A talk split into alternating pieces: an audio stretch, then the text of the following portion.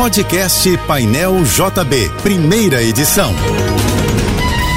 Fique agora com as principais notícias desta manhã. Oferecimento Assim Saúde, hospitais, clínicas, exames e mais de mil consultórios. Ligue 2102 5555. Univassouras, formando o profissional do futuro. Acesse univassouras.edu.br. Equinor, energia para levar a gente ao futuro. Juntos e Americanas Empresas. Uma Americanas inteira para a sua empresa. Apoio Soluvan, o shopping do seu condomínio, maior distribuidora de contentores e lixeiras do Rio. A Secretaria Estadual de Saúde do Rio confirmou mais duas mortes por varíola dos macacos no estado.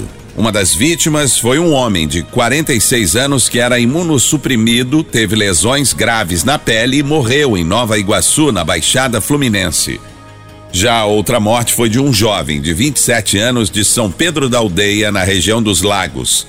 Ele tinha comorbidades e estava internado na cidade do Rio desde 21 de outubro. Esta terça-feira será de tempo encoberto no Rio, sujeito a chuvas isoladas. De acordo com o Instituto Nacional de Meteorologia, a temperatura hoje não deve passar dos 24 graus.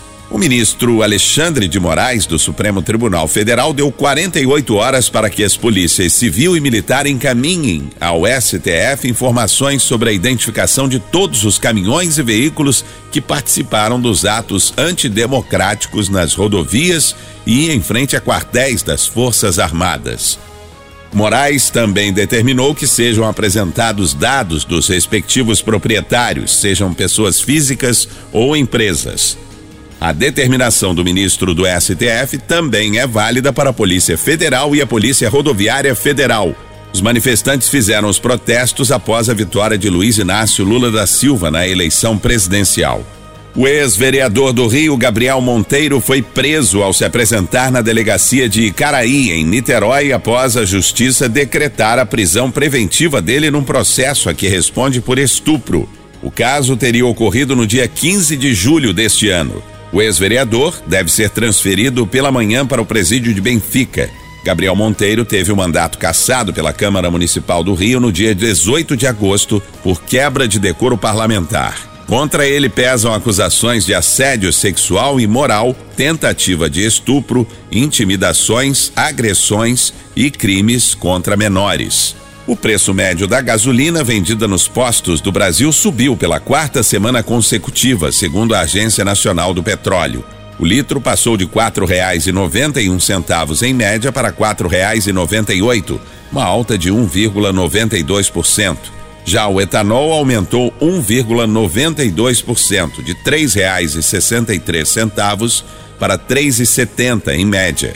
E o óleo diesel voltou a subir após leve queda na semana anterior, passando de seis reais e cinquenta e seis centavos para seis reais e cinquenta e oito, uma alta de 0,3%.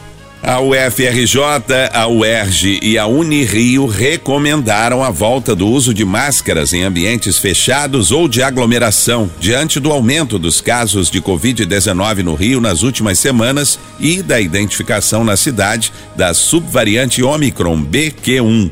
Segundo nota técnica da UFRJ, houve um crescimento substancial e progressivo do número de casos, de 2,6% dos testes em setembro para 18,3% em outubro.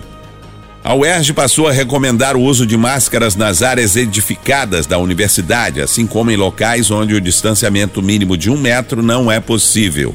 Além do uso de máscaras, a Unirio divulgou nota recomendando a vacinação contra a Covid e o isolamento em caso de sintomas gripais até que a suspeita da doença seja descartada. A segunda edição da Rio Innovation Week será aberta esta manhã, às 11h30 no Pier Mauá, pelo prefeito do Rio, Eduardo Paes. O evento é considerado o maior da América Latina em inovação e tecnologia. Entre os mais de 700 palestrantes e 200 empresas expositoras, diversas secretarias da prefeitura vão apresentar nos estandes e na agenda das conferências oficiais alguns dos principais projetos de inovação da gestão municipal. A plenária principal da Rio Innovation Week vai ser no Espaço Cobra, no Boulevard Olímpico do Pier Mauá. O evento vai até sexta-feira. A população dos Estados Unidos vai às urnas hoje para as eleições de meio de mandato, que colocam em jogo a maioria que os democratas asseguram no Congresso e o futuro da gestão do presidente Joe Biden.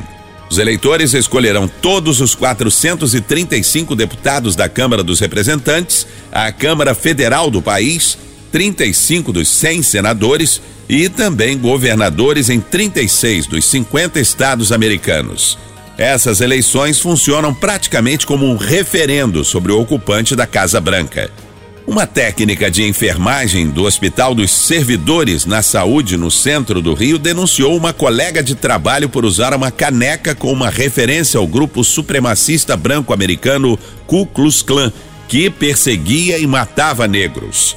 Rosana Rezende contou que a funcionária, identificada como Marília Romualdo do Amaral, usava a caneca na copa do hospital durante os intervalos. O caso foi divulgado pelo Sindicato dos Trabalhadores em Saúde, Trabalho, Previdência e Assistência Social após denúncia enviada à ouvidoria da unidade. A direção do Hospital dos Servidores do Estado do Rio informou que está apurando o caso e que não compactua com qualquer tipo de manifestação racista ou que atente contra os direitos humanos. Você ouviu o podcast Painel JB, primeira edição.